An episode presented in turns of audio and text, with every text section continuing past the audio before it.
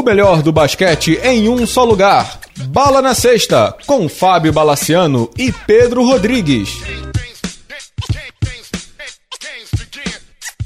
Amigos do Bala na Sexta, tudo bem? Começando mais uma edição do podcast. Pedro Rodrigues, aperte o cinto.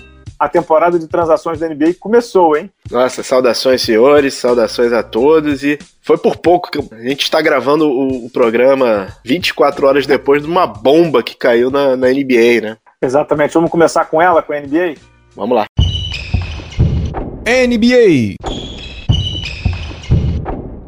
Eu estava jantando na segunda-feira quando o Pedro Rodrigues mandou a seguinte mensagem: Bala, o Balmer enlouqueceu. Falei, o que que houve, Pedro? Entre o que que houve, Pedro, e, e, a digitação do Pedro, eu já fui no old, porque eu já imaginei que fosse alguma coisa. E o que aconteceu foi, o Detroit Pistons enviou o Tobias Harris, o Boban Marjanovic e 255 piques de draft, mais o Avery Bradley, pelo Bryce Johnson, Willie Reed e Blake Griffin que se torna a estrela, né, a nova estrela do Detroit Pistons. Pedro Rodrigues no começo achou que o Clippers enlouqueceu, que o Detroit enlouqueceu, que não sei quem enlouqueceu, e a gente começou a depois trocar uma ideia e tal. Pedro Rodrigues, 24 horas depois da hecatombe aí, do terremoto de proporções incríveis, já deu para. Você já conseguiu botar na balança ver quem se deu bem, quem não se deu bem? É, o Blake Griffin hoje botou um negócio na rede social dizendo se ainda surpreso, mas virando a página. Como disse o Leandrinho em entrevista para mim, é business, né, cara? É, é um business, né?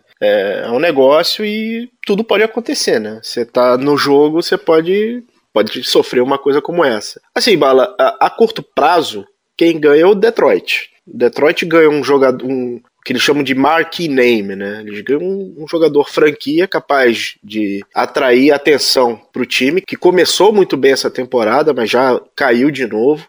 E assim, é, é aquela história: um, um jogador all-star, uma super estrela, atrai outras outros grandes jogadores. Isso, pelo menos é um pensamento normalmente difundido quando você lê muitas essas coisas de, de escolha de trocas e formação de time. Do lado do Clippers, parece uma montagem para o futuro, né? Eles estão realmente pensando no futuro sinceramente, a troca para mim é muito mais emocional do que esportiva. Acho que para mim para muita gente, porque o Blake Griffin, ele era o Clippers, né? Ele foi a cara do Clippers, escolha é, escolha um de draft do Clippers, é, perde a primeira temporada com, com problema de lesão, tem uma temporada de calor o seguinte espetacular, um jogador um físico, com um jogo físico, uma explosão invejável monta-se aquele time Lob City, que era um time que todo mundo tinha esperança que fosse mais longe, e infelizmente não foi. Eu realmente achei que o Clippers fosse se remontar, mas que o Blake Griffin pelo menos ficasse. Mas é, é o business, né, Bala? É o business é o business, mas ao mesmo tempo é um pouco assustador a maneira como os general managers e os diretores das franquias tratam os atletas, né? O Blake Griffin teve o seu contrato renovado tem seis meses, né? Três, é, três, Três, três, três, três meses. É, é absurdo, cara. É, é, 175 milhões por cinco anos, um dos maiores contratos da história da NBA. Uma coisa assim assustadora mesmo. Muita gente conta, hoje tem detalhes na ESPN, na SB Nation eu li também, que o nosso bravo Steve Ballmer e o, e o entourage lá do Clippers fizeram uma apresentação bem incrível né, para o Blake, né, dizendo que ele já é né, o maior jogador da história da franquia, que ele ia ter camisa aposentada, que ele ia ter um mini museu dele dentro do, do Staples Center, e aquelas coisas que o nego vendeu pro cara. Depois de três meses, aparentemente, eles olharam e falaram, hum, não é nada disso. Assim, eu nunca comprei apartamento, né, Pedro? Mas eu, eu, imagino que o arrependimento quando você compra uma blusa de 10 reais e você não gosta, você joga fora, né? Quando você compra um carro, por mais que você se arrependa, você vai pensar 10 vezes antes de trocar. Um apartamento, a mesma coisa. Um jogador de 175 milhões de dólares, se arrepender depois de três meses, é um pouco estranho, não é, Pedro? É muito estranho, cara. E assim, é, pela ligação emocional que o jogador tem com a franquia, com a cidade, com o basquete da cidade de Los Angeles. É, assim, a mensagem que o Clippers passou é muito ruim para outros free agents da liga. Ficou feio. Eles venderam, exatamente isso, eles venderam uma coisa e em cinco meses o cara foi trocado. Voltando um pouco a essa reunião que você comentou, que falaram de museu e etc. Blake Griffin foi free agent. Ele combinou visitar cinco franquias. Detroit ele nem quis ouvir. E o cara é trocado pra lá. Sabe? É, é, é, é uma. É, foi, foi é cruel, uma, é cruel. É cruel. Foi uma facada. Foi uma facada. Eu vou entrar no Detroit já já, você também. Antes sobre o Clippers, só algumas coisinhas sobre a questão do Clippers, né? E essa questão da, da crueldade, né? Esse amigo meu que é consultor lá da NBA, de uma, de uma franquia da NBA, ele falou um negócio que é verdade, eu já tinha, e, e já tinha acontecido isso, por exemplo, com o Nenê lá atrás, quando o Nenê é, renovou com o Denver, né? O que ele disse é que hoje as franquias preferem renovar pagando muito com suas estrelas, com seus grandes jogadores, mesmo que depois ela se arrependa, porque pelo menos ela ganha alguma coisa em troca. Se o Clippers tivesse perdido o Blake Griffin na free agency, eles teriam perdido do nada, do zero. Hoje, eles perderam o Blake Griffin ganhando alguma coisa. Então, talvez eles tenham overpaid, né, pago acima do esperado, pelo Blake Griffin, e se arrepender, nesse caso, você conseguindo trocar, nem é de todo ruim. Só que ao mesmo tempo, não é nem cruel, é maquiavélico, né, Pedro? É maquiavélico e. Quando, quando o jogador renova, desculpa, uhum. ele acredita que ele vai ficar ali cinco anos, né? Ah, principalmente da forma que foi vendida a, a, a renovação, né, cara? Agora, eu tenho para mim que isso é um sinal claro de perda de poder do Doc Rivers. Ele hoje é somente o técnico da, da, da, franquia, ele era técnico e GM. Hoje você tem o Jerry West como consultor, você tem um outro general manager. E assim, eu acho que o poder lá do nosso bravo Doc Rivers está tá sendo, aos poucos, sendo Min ah, minado. minado. O caso do Doc Rivers é muito claro, ele está parecendo aquele diretor de empresa que ele vai perdendo área, né? Exato. Ah, e, assim, ele, é diretor de marketing comercial, aí tiram um comercial. Aí depois e... do marketing tiram a área de internet. Aí ele só fica com um produtinho lá para cuidar. Ele tinha um time para brigar pelo título, não rolou, depois chegaram no general manager dele, não sei o que, não sei o que, não sei o que, né? E fica claro para mim que esse próximo Clippers, eles estão fazendo isso por conta da free agency de 2019, que vai ter Kyle Leonard. Não, existe, né, cara? Não, não, é, isso é o, é, o, é o fontes que fala aquelas fontes ligadas é o, é o discurso, né? É o discurso. Agora, esse Clippers de 2018 e 2019 é o Clippers do Balmer. Eu, a, a, gente está gravando isso numa terça-feira. Eu não acho que o Lou Williams nem o DeAndre Jordan fiquem lá. É o fim. Não. É, é o fim da era Donald Sterling do Clippers. Né? Não é, o fim, é, o fim, é o fim. E aí o Balmer vai ter o time dele. Ele já está montando um time dele. Acho que é, é, é para ficar de olho, né? Ô Pedro, é para ficar de olho, mas ao mesmo tempo, que, que duas coisas estão claras, né? Hum. Primeiro que o DeAndre Jordan e o Lou Williams não vão ficar lá o Williams é free agent ao final dessa temporada e o DeAndre Jordan tem o player option, eu duvido que ele exerça o player option, por mais que seja de 24 milhões, é, esse cara não vai ficar lá. E não digo nem pelo dinheiro, não. Eu digo porque lá as deficiências dele ficam expostas, né? Uhum. As deficiências dele, agora, imagina ele fazendo um contra um no ataque agora. Imagina dá a bola nele, ele vai lá resolver. Desesperador pro cara, ele sabe, né? É, onde ele se mete. É, ao mesmo tempo, também é bom, é bom ver o DeAndre Jordan em apuros depois do que ele fez com o Dallas, né? Mas enfim, é, eu acho que o DeAndre Jordan e o Lou Williams, eles não ficam lá nem até o All-Star Game. Eu também acho que não. Eu acho que eles estão com o relógio em cima da cabeça. E eles vão atrás de jogadores jovens, né? E pique. É isso que o Clippers. É, não. É, é que é completamente averso ao que o Doc Rivers faz, né? Exato. A, a, outra pergunta que eu ia te fazer, é, você colocou bem, que é rebuild, é rebuild, tá claro? E que é um, para ser o time do Balmer também tá claro. Uhum. Mas será o Doc Rivers o técnico indicado para isso? Doc Rivers nunca foi técnico de rebuild, entendeu? No Orlando ele tinha o, o T-Mac, depois no, no, Boston nem se fala o que ele tinha, né? Ele sempre foi técnico de time, time parrudo, de time grande. E ele nunca foi é, developer, né? De desenvolvedor de jogador. Não me parece ser o técnico mais indicado para você colocar num rebuild. E ainda mais num rebuild, Pedro, que a gente sabe disso. O Clippers não vai conseguir atrair dois ou três free agents em 2019. Não, não é. Se o Lakers não consegue, dirá o Clippers. Então, meio óbvio que vai ter um negócio, um processo longo ali, né? Então, eu concordo contigo e eu acho que o Doc Rivers também não, não sobrevive essa temporada, cara. Eu, assim, acho que ele não termina exatamente por isso, pela questão de mudança de filosofia, né? É, só, só uhum. um parêntese rápido. Quem ficou com um sorriso no rosto quando é, viu a notícia foi a, o pessoal do Pelicans e do Nuggets, né? Que o Clippers estava lá na nona posição incomodando, agora o que será do Clippers, né, cara? Me arrisco a dizer que os oito do Oeste não mudam mais, né? Uhum. Bom, não sei. Mas realmente depois disso, depois dessa troca, acho difícil, cara. Acho que não muda mais, não. Vamos Mas vamos, vamos pegar, o, pegar o avião? Vamos pegar o avião? vamos fazer o que o Blake Griffin não queria. Vamos lá pro Michigan, cara.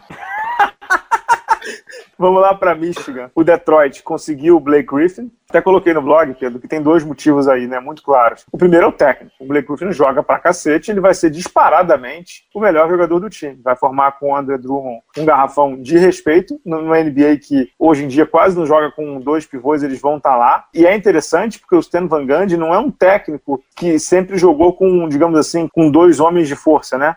No Orlando, ele jogava com quatro abertos para dar espaço para o Dwight Howard, direto, Rashard Lewis, né? Na primeira formação. E depois, agora no, no Detroit, ele fez exatamente a mesma coisa com o Tobias Harris na quatro. Então, ele sempre abriu a quadra para o pivô ter espaço para drive. É óbvio que o Blake Griffin melhorou muito, né? No arremesso de fora, no jogo uhum. de, de frente para sexta, né? O deslocamento lateral dele para fazer as bandejas ali, tudo melhorou muito. Mas são dois parrudos, né, Pedro? Não, não dá para negar isso, são dois gigantões. Né? É, e eles jogam praticamente na mesma posição, né? Eles rendem mais na mesma posição, que é o low post, né? É, eu não sei, acho que obviamente vai ter um período de ajuste, né? Agora, vai ser um período de ajuste muito mais tranquilo pro Pistons por, por conta de estar na Conferência Leste, né? De talento, realmente o Blake Griffin ultrapassa qualquer jogador da, do que ele foi trocado. Apesar do Tobias Harris estar tendo uma boa temporada, é o Tobias Harris, né?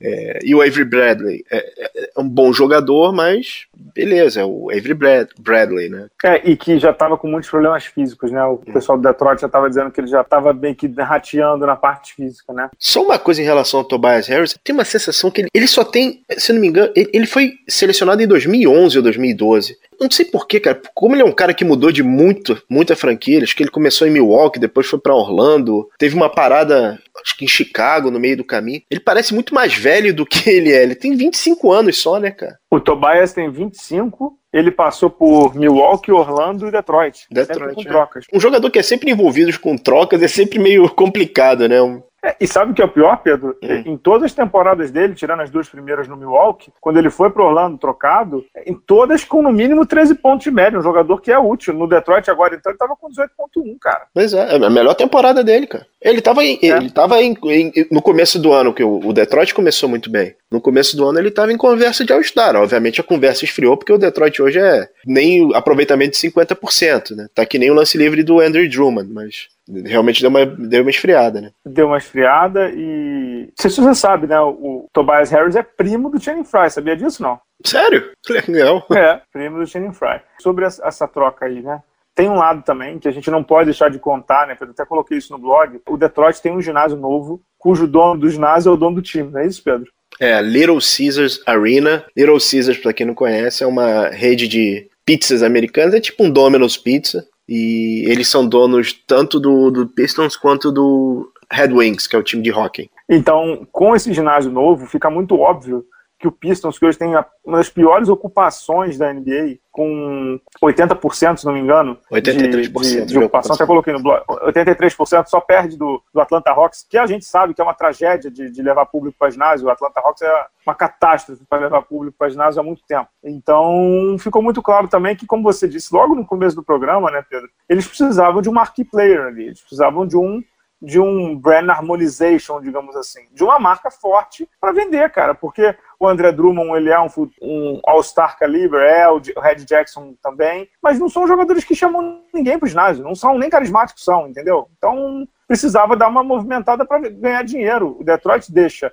por jogo, Pedro, 3 mil ingressos sem vender. Isso para uma franquia da NBA, cujo ticket médio 60, 70 dólares, isso é, isso é catástrofe, catástrofe. A população de Detroit é conhecida por abraçar os times que são, que o americano chama de blue collar, né, que é o, o time operário, né, e nem isso esse time é, né, nem isso, né, cara. Não, não é, e, e, tem que ver como é que eles vão reagir agora, porque é, se o Pistons entrou no rebuild, o Detroit, que tem 22 e, e 26 no momento em que a gente grava, vai tentar ainda brigar por uma sétima, oitava posição do leste, acho difícil nessa temporada, mas é, em que pese você ter uma dupla de pivôs sensacional sensacional e que vai ganhar 56, 57 milhões nos próximos anos, algo descomunal, né, Pedro? Assim, uhum. Em 2020, o Blake Griffin e o André Drummond vão estar ganhando juntos 61 milhões de doletas, amigo. eles vão limpar a boca de manhã com nota de 100 dólares, amigo. É... mas em que pese isso, é um elenco que, ok, tem o Red Jackson, que não é um armador espetacular, mas para ser segunda, terceira opção tá ok. Mas na ala, Pedro, o bicho vai pegar ali, né? Porque vão precisar de gente, né? Bom, vamos precisar de gente. Eu queria voltar um pouquinho no Red Jackson. Eu acho que talento o cara tem. Ele é um jogador talentoso. Mas ele sente a pressão, cara. Ele, desde Oklahoma, o cara sente a pressão. Ele não é um jogador confiável, né, cara? Não, ele não é confiável mesmo, mas eu acho que com o Blake Griffin no Detroit passa a olhar para o futuro, e agora tem um futuro quase que garantido, né, no mínimo até 2022 com o Blake Griffin. Isso dá uma segurança para você montar ao redor dele, né? Uhum. É, é, óbvio que também o Blake Griffin não vai ter essa paciência toda, porque, como você disse, né, Pedro, se ele não tinha olhado para o Detroit na free agency agora, então ele não, ele vai querer que as coisas fluam rápido. Então vamos ver o que, que o Detroit consegue dar para ele o mais rápido possível, né? É, são duas coisas. A primeira é a curto prazo, né? Que como você falou, ele precisa de ala, né? Desesperadamente. Botar o Bullock, Bullock lá, Jesus. Não, talvez não seja a, a, a melhor opção. Agora, uma dúvida, Bala. Como é que tá a relação de picks? Eles passaram picks não protegidos de primeira rodada de 2019 e picks de segunda em 2020 para o Clippers, é isso? É isso, tem um monte de pique não protegido, tem um monte de pique protegido aí também, mas depois a gente tem que dar uma olhada com calma. Mas uhum. acho que o Detroit meio que deu uma active aí, né? Deu uma cagada pra, pra draft, né?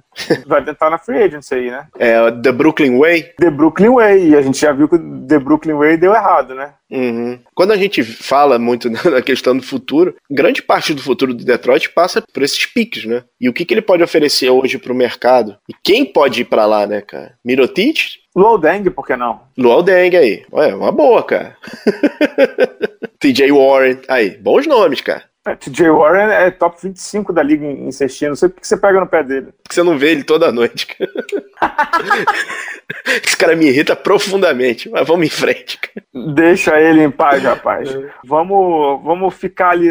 Vamos pegar o avião de novo, mas vamos pro Oeste? Vamos pro Oeste. Pedro, uma notícia triste que aconteceu na semana passada. Na verdade, duas notícias tristes, né? Sobre duas lesões, né? A primeira sobre o DeMarcus Cousins. No jogo em que o New Orleans Pelicans venceu e venceu bem o Houston Rockets, no lance final, ali no quarto período, o DeMarcus Cousins arremessou um lance livre, errou e foi meio que estrambelhado, meio loucamente, assim, atrás do rebote ofensivo, do lance livre dele, com um jogo com quatro ou cinco pontos. Nem precisava, era um lance bobo, um lance bobo. E ali ele rompeu o tendão de Aquiles, né?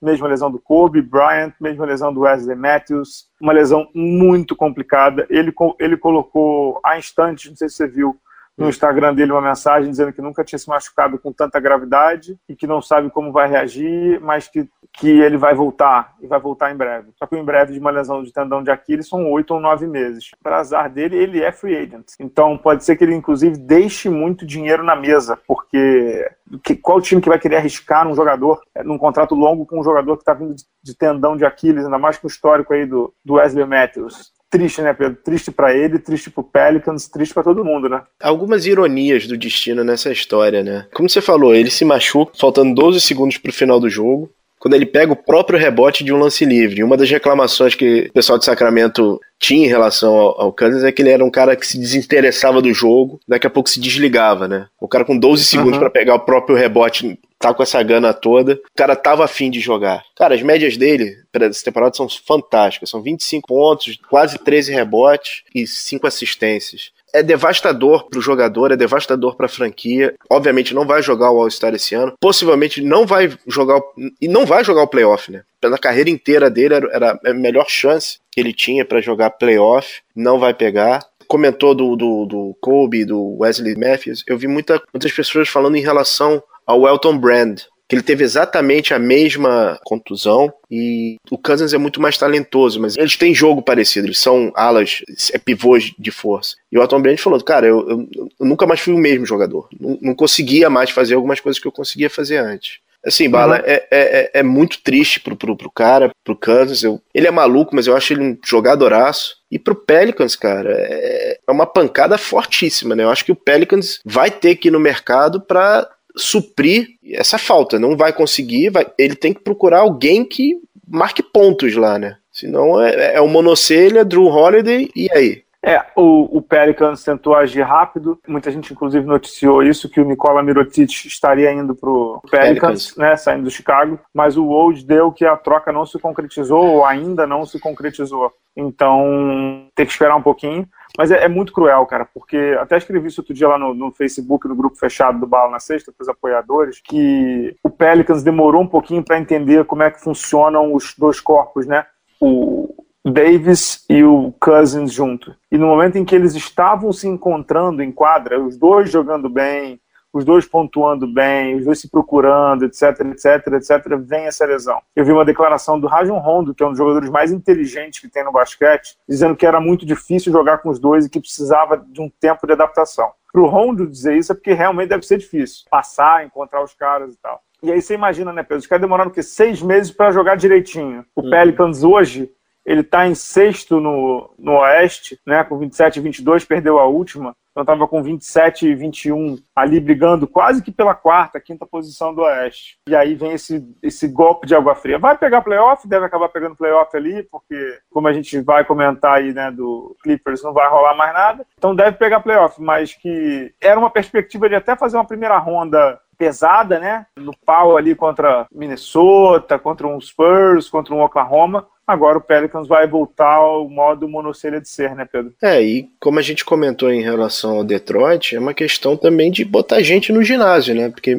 o New Orleans também tem esse problema. E assim, esse jogo que o Kansas se machucou é meio que icônico, porque foi a sexta vitória consecutiva e uma das poucas vezes que o ginásio estava completamente lotado, né? E realmente a conversa anteriormente era de manter, é, conseguir home court advantage pro, pro playoff. Bem, eles estão, se, se não me engano, seis ou cinco vitórias acima do, do aproveitamento de 50%. Eu acho que eles cons uhum. conseguindo manter essa pegada, beleza, eles conseguem lá aquele sétimo, no máximo um sexto, o sexto lugar, que vai ser um senhor prêmio para a franquia, né? Ah, não há dúvida, mas que, mas que ao mesmo tempo é broxante, é, né, Pedro? Nossa, é demais, cara. Essa, essa, essa temporada tá sendo cruel nas lesões, né? É, porque não tem lesão há 15 dias, 20 dias, né? O próprio, o próprio John Wall, que a gente não vai ter nem tempo de comentar aqui, mas o John Wall tá, não tá conseguindo ter uma sequência, né? Começou bem, parou, começou bem, parou, e agora vai ter dois meses de operação no joelho para limpar o joelho, não é isso? Uhum, uhum.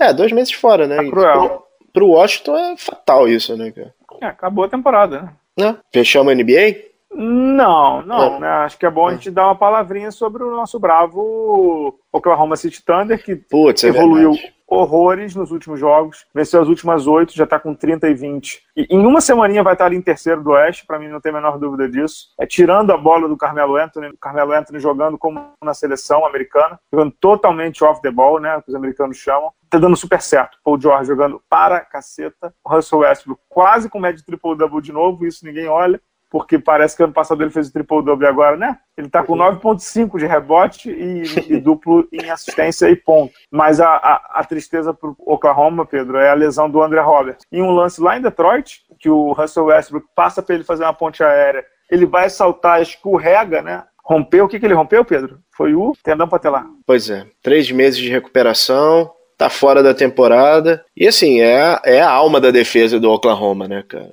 Ele realmente não tem um bom arremesso, não tem um, tem um lance livre mais bizarro, um dos lances livres mais bizarros da história da NBA. Cara, mas marcar no perímetro é, é com ele mesmo. Naquele período que, o, que ele ficou fora em dezembro, todos os jogadores de perímetro, as derrotas que o Oklahoma tiveram, os jogadores de perímetro foram muito bem. O Jimmy Butler deitou e rolou, o Booker do, do Suns deitou e rolou se não me engano, eu estava vendo a estatística, com ele em quadra, são 10 pontos a menos que o oponente faz no Oklahoma. A média sem ele, se não me engano, é 101 e 90 com ele em quadra. É, é, e era... com ele, Paul George, é, é, é daí para melhor, né? Exato. É outra equipe que está com problema de colocar alguém ali, né? Teve um jogo fantástico semana passada contra o Philadelphia, que o Donovan colocou o calor, o Ferguson, né?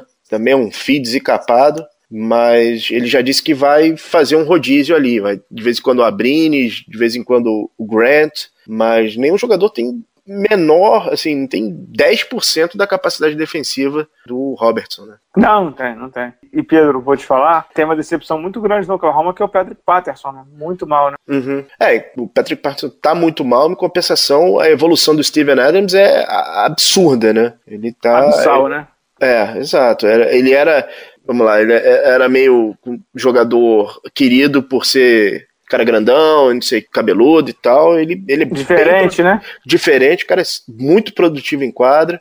E, assim, é, é, a, a, ajuda a explicar essa, essa, essa, melhora do Oklahoma, né? Ah, sim. Mais um pouquinho, o Steven Adams já ficaria no, no hall dos, dos quase estrelas, né? Ele tá com média já de 14 pontos por jogo, 10 rebotes. Ele é o líder em rebotes ofensivos, ele 5.1, Pedro. O cara é um... É muito, é um né, tanque. Né, é, é, é, muito, não. Muito, muito é o que você ganha aqui para trabalhar no bala na sexta.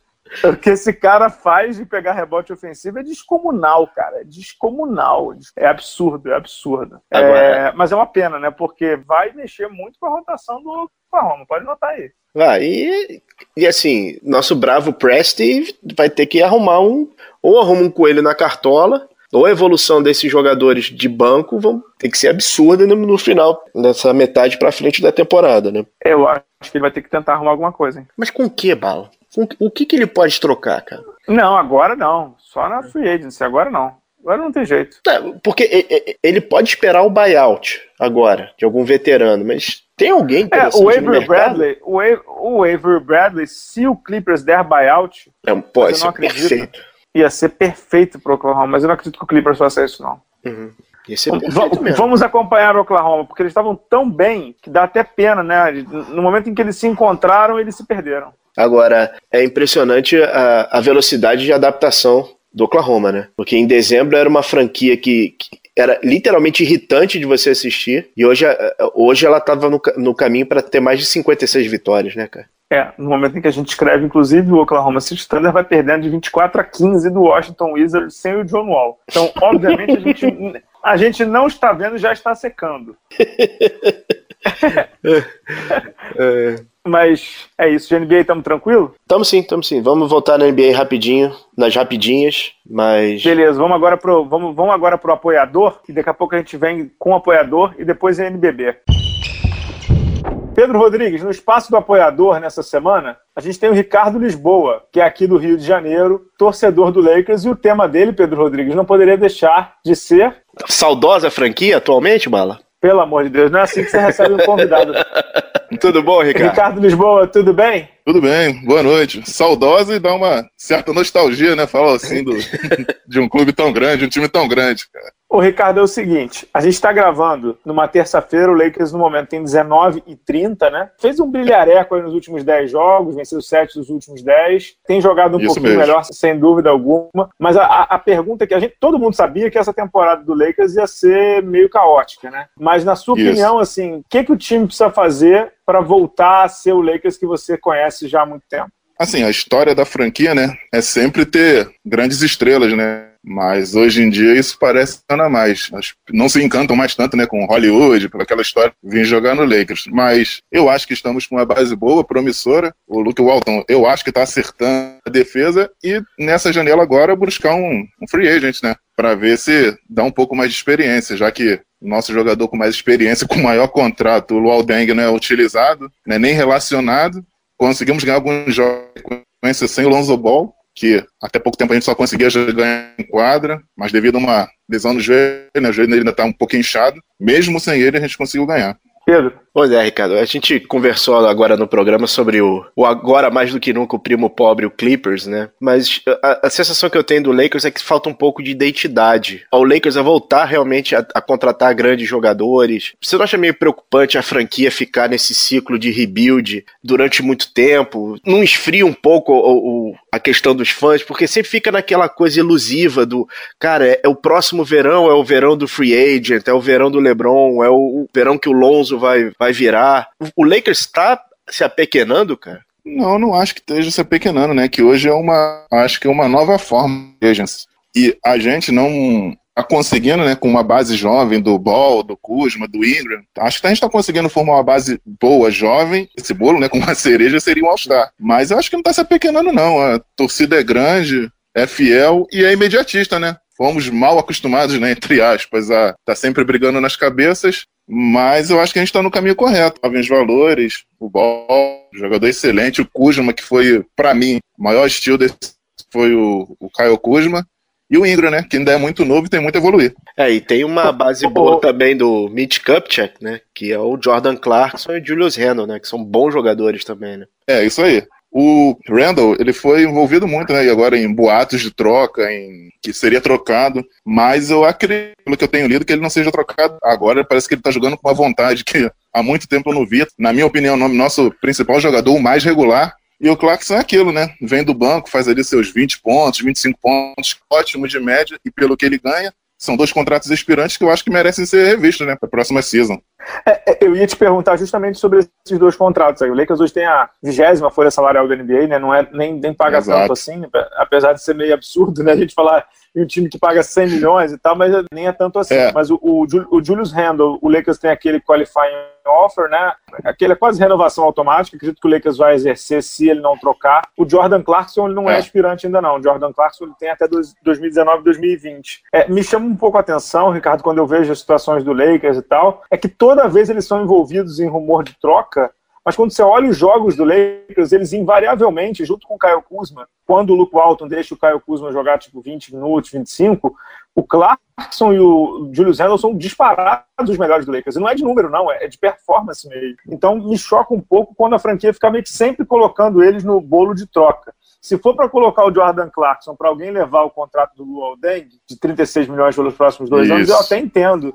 Mas se não for, eu acho uma doideira. Eu acho uma doideira, cara. É, eles estavam tentando, né, dando mais tempo de quadra para eles. Eu não acredito que seja saída negociá-los, a não ser que seja por algo realmente bom para a franquia. Ontem teve Detroit tinha oferecido o Avery Bradley e o, Le o Pelinka, né? Fez a contraproposta pelo Jordan Clarkson, mas eles declinaram e pediram o Randall. Então acho que eles estão bem valorizados no mercado, sim. E não sei o que essa diretoria quer, né? Eles ainda estão arrumando a casa, né, pelas besteiras que foram feitas na última administração. Haja besteira, a gente comentou muito aqui no podcast, Pedro Rodrigues. As últimas administrações do Lakers foram a... as últimas não, né? O último, digamos assim, o último stint lá do Mitch Kupchak foi foi bom no Lakers, mas o, a parte final da gestão dele com a família foi, foi. Buzz foi realmente foi terrível, terrível, terrível. Só te, terrível. só te interrompendo, eu tenho um amigo que é fanático do Lakers também, que ele, assim como eu, nas últimas cinco temporadas pelo League Pass, né? Ele falando que o, o contrato do Deng do Mosgov, né, que a gente conseguiu mandar embora, parece até que é coisa de gangster, né? Que nada justifica o valor investido na o retorno que eles deram. Não vou te dizer que é de gangster, mas que parece coisa de família que não se acerta. É isso mesmo, né? Que é o que era o Lakers, né? Era. Que é o que era o era Lakers. mesmo.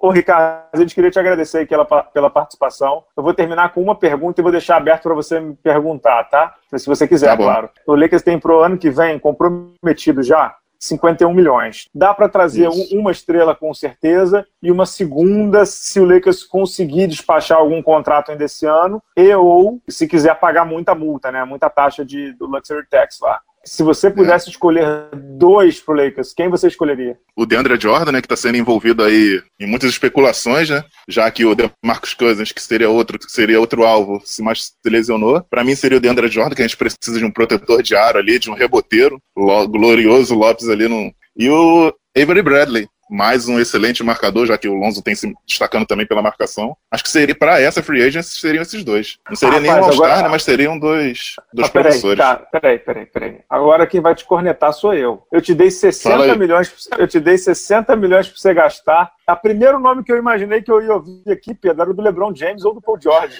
O Ricardo falou em ele. É que eu não acredito. É que eu não É que eu acredito que o LeBron não venha. E o Paul George tá muito bem lá em, em Oklahoma. Tá com umas médias absurdas, tá podendo pontuar e, e marcar, né? Tá sendo o two player que eles queriam. É, eu acho que não sai de lá, não, o Paul George.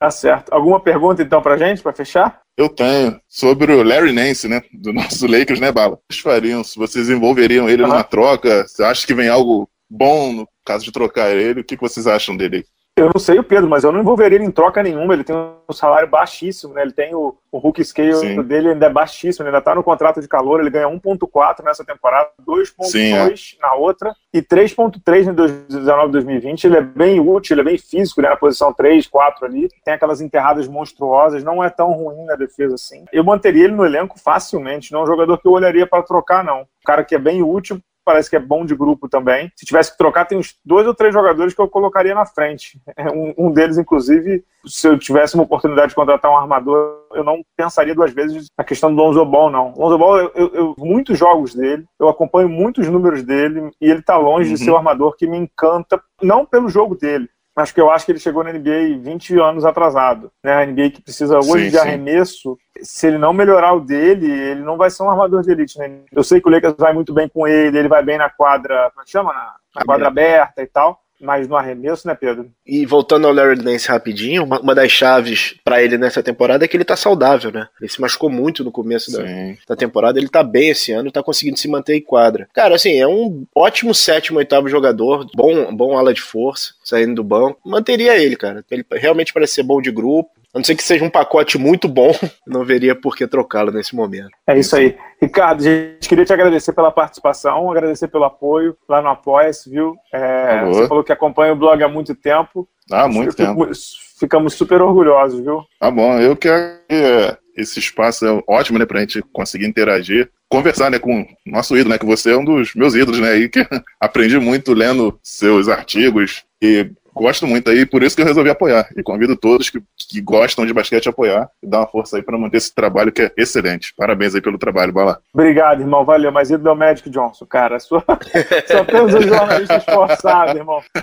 Obrigadão, Ricardo. Inclusive, eu tô até com a camisa dele agora. Ah, eu não posso dizer com qual camisa que eu tô, senão a galera vai dizer que eu torço pelo Lakers, mas é quase isso, tá? Valeu, cara. Obrigadão. Até a próxima. Valeu. Valeu, Pedro. Abraço, cara. Pedro, vamos falar um pouquinho de NBB, mas não especificamente de NBB, né? Liga das Américas. No último fim de semana, em é, Talco, no Chile, Tal, Talca. É, teve Talca, teve a etapa da primeira etapa da Liga das Américas de basquete. O Mogi e o Paulistano é, entraram no grupo muito difícil contra o time da, local, né? Mas também Espanhol. o São Lourenço, o o São Lourenço de Almagro, né, que é o tradicionalíssimo time do futebol, tem uma baita equipe de basquete, dirigida inclusive pelo Gonzalo Garcia, que foi técnico do Flamengo anos atrás, na era pré-neto. O Mogi e o Paulistano perderam o São Lourenço, se engalfinharam para ver quem ficaria com a outra vaga, porque os três ganharam do time chileno, que é fraquíssimo, e deu Mogi. Mogi não jogou bem o jogo quase todo, ali no meio do segundo período estava mal, terceiro período estava mal, mas no final o, o nosso bravo Chamel chamou o jogo e ganhou o jogo para Mogi, que se classifica para a segunda etapa, hein, Pedro? Uhum. Classificou em segundo lugar, como você falou, São Lourenço fez a, fez a festa no grupo, né? Só um parece como joga aquele mata, hein, cara? Joga muito, jogou aqui em Franca, lembra dele? Lembro. Como joga esse cara? Meu Deus do céu. O time local era, era fraquíssimo. Falando um pouco do paulistano, faltou um pouquinho mais de controle para vencer aquela partida, né? Inclusive do coach, né? É, foi, foi, foi complicado ali, né? Mas a, a, jogada do Chamel foi impressionante. Os dois últimos quartos do Mogi foram. Os caras realmente vieram para decidir. E ali o Larry Tyrone, principalmente o Chamel, o Chamel fez uma partidaça, cara. No final. Sim, é, onde importa, né, cara? Quando o aro fica, ficou pequenininho, quem foi lá acertar foi, foi, o, foi ele, né? É, mas você sabe o que me chamou a atenção na jogada final? Não sei hum. se todo mundo aqui que tá ouvindo o programa viu a jogada final, que o Chamel recebeu na cabeça do garrafão, nem chamou bloqueio, cortou e foi pra bandeja. Hum. É, o Elinho Coraza, o armador do paulistano, que não estava designado para marcar o Chamel, Chamel, na verdade, recebe a bola através de dois bloqueios e ele fica. O, o Elinho, o armador do Paulistano, tem feito uma temporada espetacular. Ele Sim. hesita para saber se ele vai ou não no Chamel, porque ele não era o marcador do Chamel. E aí, nessa hesitação, o Chamel vê um espaço vazio, parte para dentro do garrafão, infiltra e converte a bandeja. Ou seja, hesitou um segundo, acabou perdendo a vaga para o Mogi, né, o Pedro? Foi é, não digo que foi cruel para o Paulistano, porque o Paulistano não jogou bem no final, mas foi uma jogadinha ali que mudou o rumo das coisas, né? É, e assim, o, o time, ele sentiu muito. O jogo com o São Lourenço, o time estava muito mal. Não, muito uhum. mal. Desculpa, vou, vou, me, vou me retratar. Não é que o time estava muito mal. Você sentia que o time, o time não estava produzindo do jeito que produzia. O Fuller não estava uhum. bem. O Derek manteve o paulistano na, no jogo. No jogo, com, se não me engano, foi seis ou sete cestas de três, fantástico. ele ainda perderam o Iago, né, no segundo período, né? Exato. É, a vaga ficou com o Mogi, que vai para a próxima fase. Na minha modesta opinião, o favoritaço dessa competição é o São Lourenço. Que não sei se você viu o jogo, tem o Derron Blair, que era do Spurs, cara, jogando Liga das Américas. eu vi, eu vi. É, Liga das Américas é um espetáculo. Tem sempre uma dessas atrações aí. É, vira e mexe, o Nate Robinson jogou a última sul-americana lá pelo Guara de Lara. E o próximo time brasileiro a jogar é Bauru, né? Bauru uhum. joga a etapa no meio, é no meio do carnaval, se não me engano, no fim de semana do carnaval, em Bauru. Avançam dois para outra fase da Liga das Américas torcer para o time do Demetrios, né, Pedro? É, torcer eu acho que vai passar. Eu acho que vai passar sim. O grupo não é tão, tão cascudo quanto esse do Paulistano e do, do Mogi, não. Exato. Vindo aqui para nossa terrinha, né, Pedro? No momento em que a galera estiver ouvindo. NBB. É, muito provavelmente nessa quinta-feira já tem o, a estreia do Varejão. Varejão que vai estrear pelo Flamengo contra Campo Mourão, num jogo em que eu tenho o orgulho de dizer que eu estarei comentando, né? A Liga Nacional me convidou para comentar o jogo, a estreia dele, pô, um baita, baita orgulho e uma baita felicidade. Estreia do Varejão que vai trazer muito para o Flamengo e para o NBB, né, Pedro? O jogo que está no Facebook Live da Liga Nacional e no esportetv.com. Flamengo normalmente estava vendendo somente é, ingressos de arquibancada por 10 reais. Hoje está vendendo 10 reais arquibancada, 50 cadeira perto da quadra, não sei exatamente onde é isso, por 50 reais. E aparentemente a venda está muito boa. O Flamengo tem conseguido levar bons públicos para a arena. Para essa estreia do Varejão, a, a, a, tendência é que enche de novo. Né? É, 4 mil ingressos à disposição da torcida do Flamengo deve lotar o ginásio. O Flamengo, a palavra não é briga, o Flamengo conversa com a prefeitura e com o Corpo de Bombeiros para aumentar essa capacidade para 6.800, que é o que hoje, se não me engano, comporta a arena sem aquele último andar ali que foi retirado depois da Olimpíada. O Flamengo está tentando, diz que para as finais já é uma certeza ter 6.800 lugares, mas com essa chegada do Varejão aí, o Flamengo está se movimentando, Pedro, para quem sabe conseguir esses, esses lugares ainda na fase de classificação, porque não sei se você já viu o calendário, em muito breve vai ter um joguinho bem razoável aqui no Rio, Flamengo e Franca. É, dia 15 de. Se não me engano, 15 de fevereiro, né? É um jogo num é, domingo. É logo depois não é no domingo, não. Se não me engano, é uma quinta-feira. Que... Vou dar uma conferidela aí. Se não me engano, é uma quinta-feira, depois, do, depois da quarta-feira de cinza, depois do título da nossa estação primeira de Mangueira, vai ter Flamengo e. Vai ter Flamengo e Franca no Rio. Se não me engano, é um jogo do Facebook do NBB também. Até conversei com o Ricardo Bugarelli, ele disse que virá ao Rio comentar essa peleja. Então, Varejão estreando, é mais uma atração para o NBB, né, Pedro? Posso voltar rapidinho na questão do público? Sempre. Hoje tivemos Franca e Caxias. Pedrocão lotado para a estreia de Rafa Luz. Primeira vez que o Franca joga com o time completinho. Jefferson William voltou, Leandrinho voltou de lesão. Se não me engano, deu 3.500 pessoas numa terça-feira chuvosa, hein? Nada mal, né, Bala? Nada mal, Pedrocão tem que ficar cheio, não tem mais motivo para não ir, né? O time é gigantesco, esse time de Franca é gigantesco. Vai demorar um pouquinho para pegar entrosamento, o Elinho está começando um trabalho lá com esse grupo, vai ter que, até brinquei outro dia com o Elinho, né? Vai ter que trocar a roda do carro com ele andando. Não tem muito jeito, não tem muito tempo. Como diria o outro, vamos que vamos que vamos, né? vamos esse lá. NBB tá espetacular, Pedro. É, posso voltar, fazer uma volta rapidinho pro Flamengo? Pode, claro. Para fechar o NBB, para a gente falar da LBF também. Tá, só para registrar que tivemos o Flamengo e Vasco, o Flamengo ganhou e possivelmente vai ser o último é, Flamengo e Vasco do Marcelinho Machado, né? Ah, possivelmente foi, né? Possivelmente vai ser o último confronto com o maior rival do Flamengo, né? De novo, uma boa partida do time rubro-negro. E o Vasco, que aparentemente está num recomeço, é, tentando alguma coisa nesse, nesse NBB, né? É uma pena, um projeto que começou prometendo tanto descarrilhar dessa forma, mas jogadores estão sendo extremamente profissionais e espero que terminem bem essa temporada, né? E a gente espera que paguem eles, né, Pedro? Eu acho que esse é, é, o, é o primeiro, né? Vamos torcer, vamos torcer para pagar, né? Para fechar aqui, Pedro, é, não sei se você tem acompanhado a LBF. LBF. LBF que está com quase todos os jogos sendo transmitidos pela web, ou pelo canal da própria LBF, ou pela TV Gazeta, né, aos domingos e tal. Então, é, para quem é maníaco por basquete, não só por NBA, a oferta de jogos da LBF é incrível.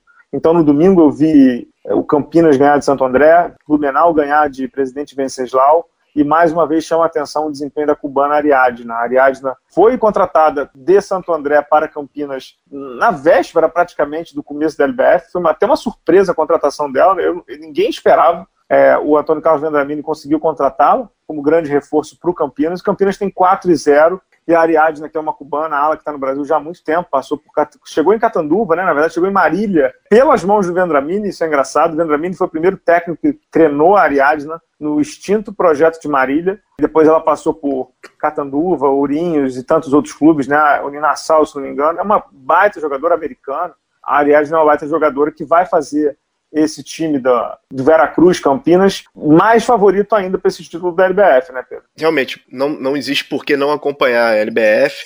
Eu vi um jogo só do, do Campinas, eu vi parte do jogo, vou ser bem sincero. Realmente o, o time parece bem mais encorpado, digamos assim, né? É, mas agora não, não tem por que não ver, né? Tem muito jogo sendo exibido, os jogos estão melhores do que eu esperava, confesso a você, e tem muita menina nova surgindo. Eu acho isso bem legal. Eu vi uma, uma, se não me engano, no Globo Esporte, de uma americana.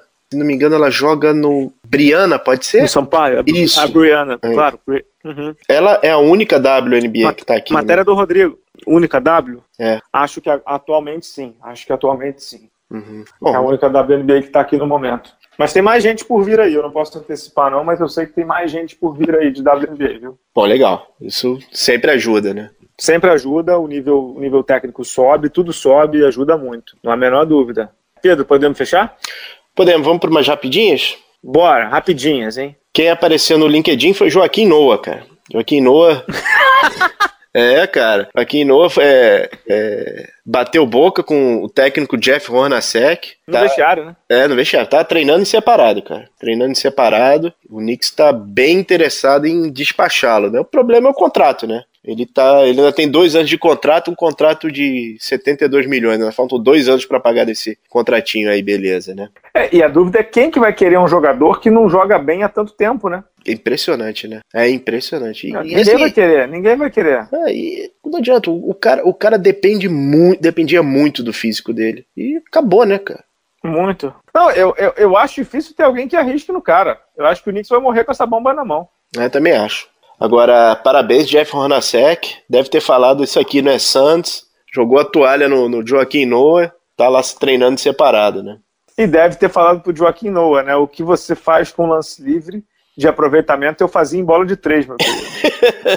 é verdade. né? Uhum. Pra quem não lembra do Hornacek jogando aquela mão o, Jeff Hornacek hoje estaria arremessando 50% de bola de três. Cara, ele tinha 40. Ele jogava muito, né, ele, cara? Ele tinha 40 e blau, cara. Ele tinha 40. Ele era, Exato. Ele, ele era, jogava muito. Ele era o, o líder de, de pontos no, no Santos quando ele foi trocado pro, pelo Barkley, cara. Sim, naquela final, nas duas finais do, do Utah Jazz contra o Bulls, ele era a terceira arma de ataque do Utah, né? É, é jogava muita bola, cara. Jogava muita bola e sempre um jogador muito clássico, né? Não era físico, mas era técnico, né? Era muito técnico. Só foi All-Star uma vez, mas realmente gostava dele. É, e por último, Bala, eu ia me aprofundar muito no assunto, mas nosso, a, a, o Blake Griffin entrou sem colocar seta. A NBA, a Associação dos Jogadores e dos Árbitros farão reuniões frequentes para tentar é, azeitar a relação dos jogadores com a arbitragem, que realmente esse ano tá animadíssima, né, cara? Então, assim.